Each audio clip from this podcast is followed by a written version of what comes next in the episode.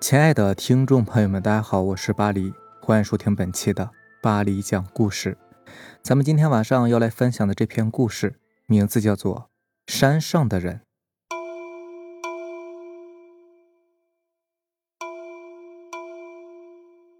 前几期呢，咱们一直提到南疆的一个叫做干沟的地方，这个干沟位于天山深处，是南疆通往北疆、吐鲁番以及哈密的。必经之路，由于这条路是在山里，所以十分曲折，要绕过数不清的小山头。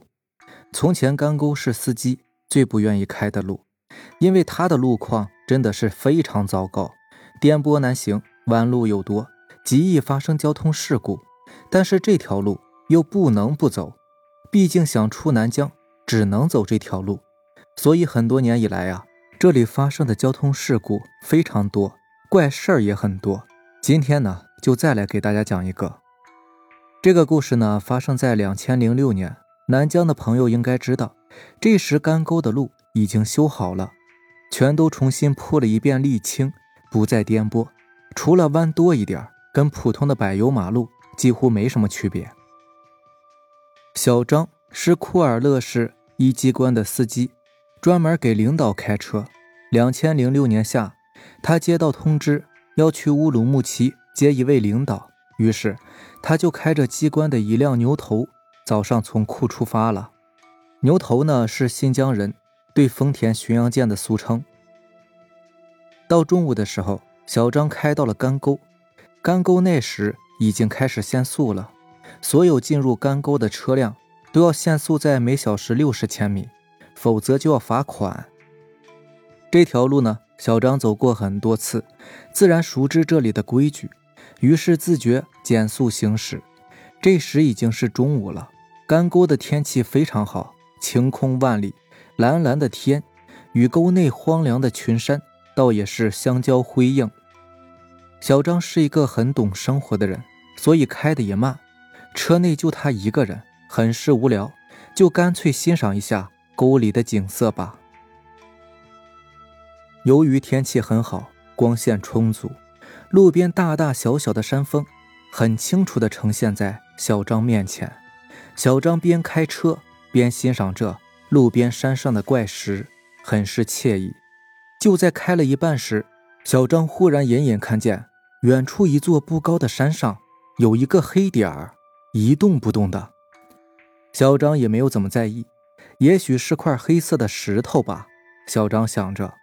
于是继续往前开，不一会儿，随着车转了一个弯那个黑点儿就隐没在群山中了。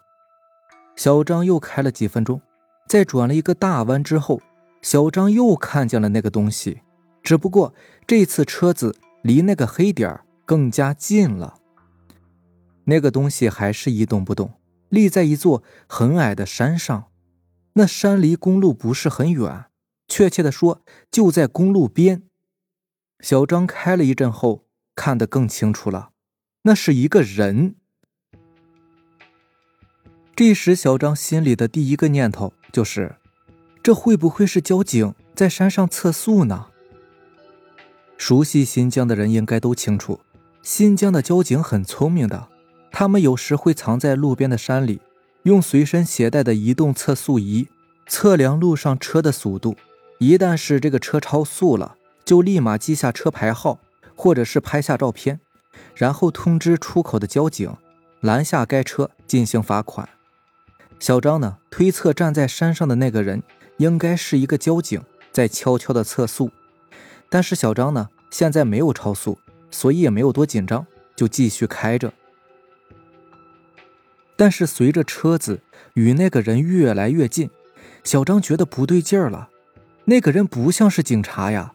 他看起来怎么一动不动的，就那么直挺挺的站在一块凸起的岩石上，感觉到像是一个假人。小张觉得有些不对劲儿，好奇心油然升起。小张拐过一个山头，来到一段比较笔直的路上。这时，小张终于看清楚了那个人。只见那个人就站在路左边一座不高的山上，离地面呢也就三层楼的高度。脸正对着前方，一动也不动。这个季节山里的风很大，但是那个人却迎着风，犹如一块石头。小张是越看越觉得奇怪，那个人怎么了？怎么一个人站在这里？怎么一动也不动的？车子终于开到那个人所在的山脚下了。小张渐渐地放慢了车速，透过车窗想仔细看看这个奇怪的人。这时正值中午，天气晴朗，光线也充足。小张看得比较清楚，那是一个中年人，穿着一件黑色的衣服，笔直地站着，感觉就像是小学生在罚站一样。他站在山上一块大石头上，风呼呼作响，但是他一动也不动。稳如泰山。小张在经过那个人的一瞬间，看清楚了那个人的脸。小张说：“那是一张他这辈子也忘不掉的脸，因为这个人没有眼睛。那人的其他部位都是很正常的，唯一的问题就是在本该是眼睛的部位，只有两个黑洞洞的窟窿。”万里无云的湛蓝天空下。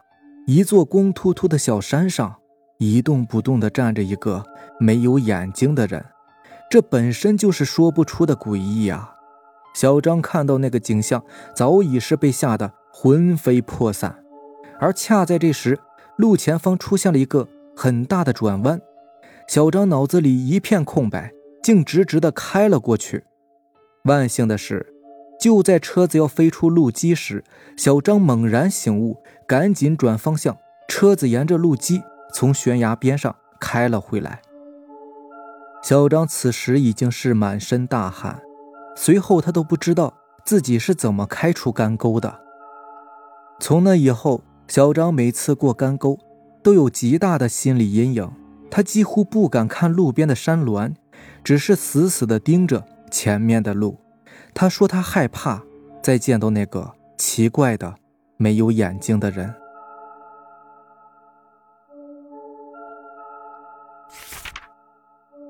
下面这个故事名字叫做《村里发生的怪事儿》。我相信世界上有很多科学解释不了的事情。我虽然没有看见过鬼，但是却经历过几件怪事儿。那咱们今天呢，就来说两个。第一个，我们村呢有个瘫痪在床的老人，只有儿媳妇跟他在家，其他人都出去打工了。媳妇儿照顾他的饮食起居。有一天早上，儿媳妇儿去赶场，也就是去赶集，然后等回来的时候，看见老人不见了，当时就出去找，还以为是老人好了呢。然后找了半天也没有找到，就跟村里的人说了这件事情。我们村的人呢，就帮忙一起找，可是找了一个下午，还是没有找到。然后他媳妇儿回到家，看见他家空柜子里有压着老人的衣服，于是他把柜子一打开，发现那个老人就死在了柜子里。这件事情是我们村众所周知的事情，所有人都想不通啊，为什么瘫痪了还能打开柜子呢？难道是回光返照，或者是没办法，家里面只有老人和儿媳妇，不得不让人怀疑呀。但后来呢，我跟一个小伙伴聊天时，就说到了这位老人。他跟我说呢，在老人去世的前一天，还看见过他拄着拐杖在外面溜达。我问他是不是看错了呀？小伙伴很肯定地说，绝对不会错。他还特意的仔细的看了看，就是那个老头我想，他看见的应该是魂魄吧。第二个是我自己亲身经历的。小时候七八岁的时候吧，有一天晚上，我就做了一个梦，在黄油油的一片菜籽盛开的季节，梦见我推着自行车从乡下的小路摔在了沟里，然后那个车龙头呢，正好砸在我头上。还被砸出血了，当时我就被吓醒了。我也没有把它当回事儿，因为梦嘛都是假的或者是反的。然后过去了大概一两年，也是在菜籽花盛开的季节，我三爸叫我去给他买烟，给我两块钱的跑路费。我就乐呵呵的答应了，跟我堂兄弟三个人一起。我们都是骑的自行车走的大路，在上一个高坡的时候，也不知道怎么的，我就总感觉推自行车上去很麻烦，然后就要我堂兄弟一起往小路走。大家应该知道啊，农村的梯田都是高低有小路的。然后那个梦就真的发生了，我也不知道是怎么回事人就摔进了沟里，自行车也掉了下来，正好砸在我头上。直接就出血了，现在还有一个疤呢。这算是我经历过的一个相对来说比较魔幻的事情了吧？好了，这就是咱们今天晚上要分享的故事了。如果喜欢咱们的节目呢，就点个订阅吧。